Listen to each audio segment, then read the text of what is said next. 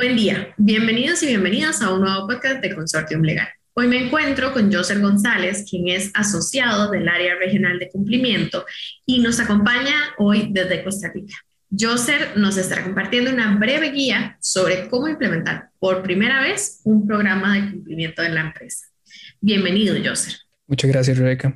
Bueno, en primer lugar, hay que entender que un programa de cumplimiento no es solo un documento único, sino que también está formado y se complementa con otras políticas, procedimientos, códigos y protocolos. Existen varias guías que establecen los elementos con los que debe contar un programa de cumplimiento. No obstante, antes de hablar de ellos, es necesario considerar algunos otros elementos previos con los que se debe contar para poder implementar por primera vez un programa de cumplimiento. El primero y uno de los más importantes es el compromiso y apoyo de la alta gerencia.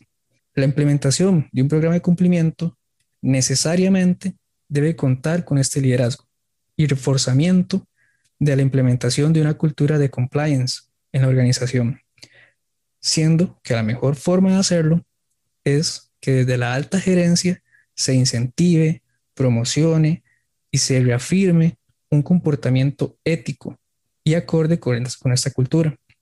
Sin el apoyo de la alta gerencia, posiblemente nuestro programa de cumplimiento sea solo un documento vacío y no surtirá los efectos deseados. Algunos de los indicadores que nos ayudarán a saber si la organización cumple con el apoyo del alto nivel son los siguientes. Primero, existe una descripción clara de la jerarquía de la organización, así como las funciones y responsabilidades de cada persona, de modo que el área de cumplimiento pueda tener un acceso directo a la alta gerencia. Segundo, la alta dirección da visibilidad y muestra respeto por la labor del área de cumplimiento. No se percibe solo como una labor administrativa y se reafirma su apoyo mediante la comunicación al resto de la organización de los objetivos propuestos y de las metas alcanzadas. Tercero, la alta dirección proporciona al área de cumplimiento los recursos y la independencia que sean necesarios para ejercer sus funciones.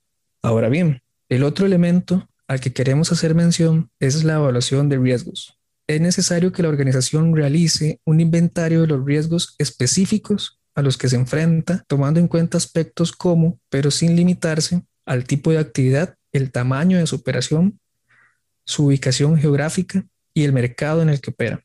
Un análisis de riesgos conlleva no solo identificar los riesgos, sino también evaluar su probabilidad de que ocurran y su impacto en caso de que sucedan. De modo que al final del análisis, la organización pueda dar prioridad a aquellos riesgos que presenten un puntaje más alto de probabilidad y de impacto. Algunos de los indicadores que demuestran una adecuada determinación de riesgos son los siguientes. Primero, se ha formalizado un análisis de riesgos en el cual han participado expertos en los bloques normativos específicos que impactan en la actividad de la organización. Segundo, el análisis de riesgos es específico para cada organización. No es realizado de manera muy general, sino que se tienen en cuenta las particularidades de la organización y los riesgos propios de cada jurisdicción.